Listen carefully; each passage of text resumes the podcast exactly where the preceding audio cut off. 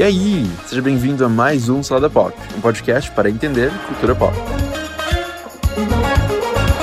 Parece que a gente não se vê faz um tempinho, né? Eu tava de mudança e acabei não fazendo episódios novos nas últimas semanas, mas eu tô de volta by popular demand e hoje eu vou falar sobre uma das minhas séries favoritas, Supergirl. Mas eu sei, vocês devem estar bem lembrados que alguns meses atrás eu gonguei muito o fim da terceira temporada de Supergirl, né? E é justamente por causa disso que eu fico tão feliz em dizer que a série parece estar voltando aos trilhos. A relação que eu tenho com a série é parecida com a que eu tenho com os familiares e até amigos. A gente briga, discute horrores e a gente pode até ficar um tempão sem se ver, mas no fim acaba não adiantando, sabe? A gente sabe que se ama e sempre faz as pazes. Então, por mais que a série vacile, e como ela vacila, né? Eu acabo votando porque eu gosto dela. Supergirl é uma das poucas séries que tem o coração no lugar certo, que sabe muito bem que mensagem e valores quer passar e entende perfeitamente bem os personagens. Ela faz fanservice, mas não é um exagero. Eles põem pequenos easter eggs, como ter Linda Carter, que é a primeira Mulher Maravilha, como presidente dos, dos, Estados Unidos, ou introduzir Superman e a Lois Lane, e acaba sendo uma delícia de assistir a série. Mas então, com essa longa introdução, Vamos que vamos. então, nessa semana, Supergirl voltou ao ar na CW com a estreia da sua quarta temporada, que pode até, talvez, quem sabe, ser considerado um soft reboot da série. Porque assim, a Kara voltou a trabalhar com frequência dentro da Catco e também ganhou um papel de mentora, como se ela fosse a Cat Grant, sua própria mentora da primeira temporada. Por quê? Porque nesse ano, nessa temporada nova, entrou uma guria nova no Catco chamada Nia Nal, que eu já vou explicar quem ela é. Mas a Nia é basicamente a cara da primeira temporada, sem saber navegar nem a vida pessoal nem a vida profissional e falando mais do que deve em todas as situações, sendo bem quirky, como se fosse a Zoe de Chanel. Mas antes de entrar no restante do episódio e os temas que ele aborda, eu quero abrir um parênteses parêntese aqui. Com a introdução da Nia Nall, a série está sendo a primeira série de super-heróis a introduzir uma personagem trans interpretada por uma pessoa trans. E, além disso, está sendo a primeira série, provavelmente o primeiro veículo de comunicação mainstream ever, com uma super-heroína trans no elenco principal. E isso é alguma coisa enorme é gigante. E me dá muito orgulho e felicidade de saber que nós, a sociedade e a comunidade LGBTQ, mais, a gente tá chegando tão longe, sabe? Mesmo ainda com muitas pessoas nos apedrejando. Pois bem, a Nia Nall é maravilhosa. Mas ela não é a única coisa que me fez gritar de empolgação nessa estreia. A Alex finalmente cortou o cabelo. E a mulher tá ridiculamente maravilhosa, pronta para encontrar uma nova namorada, já que ela levou o pé na bunda no ano passado. Falando em mudanças no DO, onde a Alex agora é a chefona, já que o caçador de Marte, o John, caiu fora no fim do ano passado para ser alguém mais pacífico depois dele interagir com o pai dele. Só um parêntese aqui de novo. Quando eu falo ano, eu falo temporada. É, eu quero dizer temporada, tá? Então, ano passado, temporada passada, terceira temporada. Ok?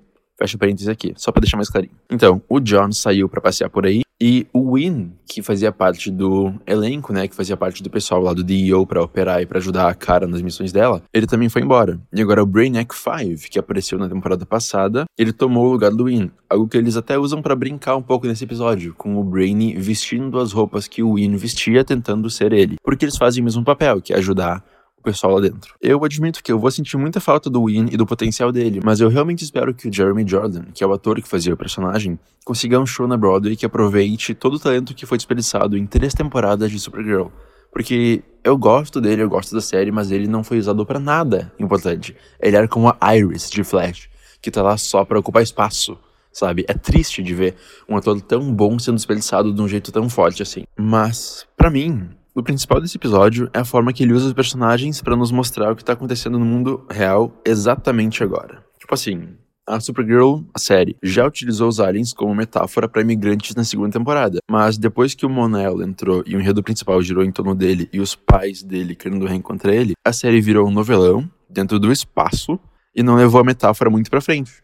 Eles largaram completamente isso ano passado para focar na rixa entre a Supergirl e a Rain, e agora eles pegaram esse manto de novo, e é uma coisa muito boa. Mas, assim como qualquer bom fã de histórias em quadrinhos, ou qualquer pessoa que simplesmente pegou um quadrinho do Superman, dos X-Men pra ler um tempo atrás, como qualquer pessoa sabe, super-heróis foram criados e costumam brilhar muito mais para refletir o que está acontecendo na sociedade e impactar de alguma forma, ou pelo menos conscientizar o pessoal do que está rolando mundo afora. É dessa forma que os X-Men surgiram, por exemplo, para ser um grupo de pessoas representando as minorias e para contar histórias sobre aquelas pessoas. Então, é idiotice pura dizer que não tem por que misturar política com entretenimento e heróis, quando a origem deles está inteiramente entrelaçada.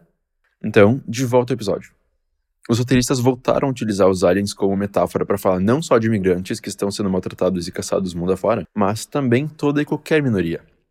Eles nos mostram um grupo de apoio para aliens, onde o pessoal conversa sobre seus problemas, suas interações com preconceito e dificuldade em encaixar e conseguir empregos. E também nos mostram um grupo de pessoas que, em suas cabeças, acreditam fortemente que eles são do bem, que eles estão fazendo a coisa certa para eles e para todo mundo. Que mais tarde no episódio, esse grupo vai atrás desses aliens e ou corta partes deles para deixar eles normais, entre aspas, ou simplesmente mata eles por serem diferentes.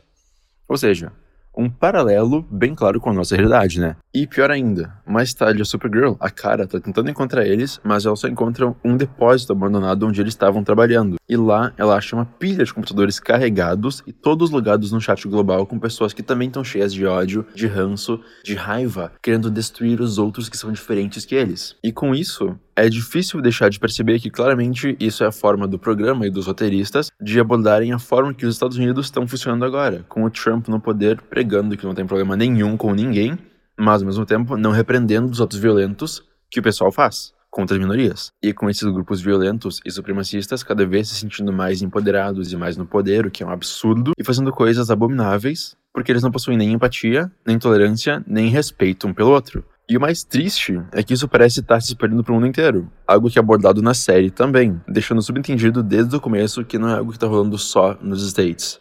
Até porque dentro da série, os aliens caíram no mundo inteiro, não só em National City. Mas, mesmo tendo todas essas informações e toda essa quantidade de ódio jogada na sua cara, a Supergirl, a cara, ela ainda acredita que o pessoal fazendo esses crimes só tá com uma grande coincidência, sabe? Não é porque eles são aliens que eles estão sendo assassinados ou mortos. Não, é só uma coincidência, né, gente? Não. O otimismo que a Supergirl tem, que eu tanto aprecio, tá formando uma bolha em volta dela e fazendo com que ela não veja que nem tudo é legal e de boa. Algo que o caçador de Marte diz para ela, só que ela diz que não que tudo é legal e de boa sim, que isso é um exagero. Ela não dá muita bola até que ela se liga mais pro fim do episódio, ela percebe o que todo mundo tá falando pra ela. E é legal e é ótimo ter otimismo, porque é isso que vai nos salvar e nos carregar para frente quando a gente tiver que enfrentar tempos difíceis. Mas uma dose de realidade é muito necessária para equilibrar a forma que a gente vê o mundo e a forma que a gente faz as coisas. E é isso que a série parece estar tá querendo fazer agora, o que eu acho genial, dado o clima político que a gente está enfrentando agora também. Esse parece ser um tema em comum com várias séries da Fall Season desse ano, né? Pelo menos Supergirl, Crazy Ex-Girlfriend, The Good Place e Modern Family, todas estão com esse objetivo de querer ser pessoas melhores nesse ano. E é justamente por isso que eu fico tão feliz vendo essa série, desde a primeira temporada. A série amadureceu, ela cresceu, ela aprendeu o que funciona e o que não funciona, mas essa essência de manter o otimismo e seguir em frente, fazendo o melhor que tu pode, pra ter uma vida melhor e pra criar um mundo legal para todo mundo, sempre teve no DNA da série, desde o começo. E é por isso que, mesmo os episódios mais sem graça e nas partes mais complicadas, eu tenho prazer em ver a série. Eu realmente espero que essa temporada seja bem parelha e dê certo, já que com tudo que foi introduzido e tudo que tá pra vir, né? Tipo, a cara criada no outro lado do mundo, que deve aparecer mais no fim da temporada, mais aparições do Superman e possivelmente uma série dele, a Lois Lane, a Batwoman, o Lex Luthor, tem muito potencial para ser explorado. E parece que os roteiristas finalmente aprenderam uma forma de não desperdiçar tanto potencial, sabe? Nesse momento em que eu e o pessoal em geral, assim, eu já tô ficando saturado de heróis. É legal ver que Supergirl tá com outras coisas além da cara enfrentando bandidos, sabe? Tem mais camadas, tem muito mais coisas por trás disso. Ela tá com outros truques na manga e consegue se manter relevante. E é isso que é legal. Bom, eu vou ficando por aqui. Obrigado por ter ouvido e até mais.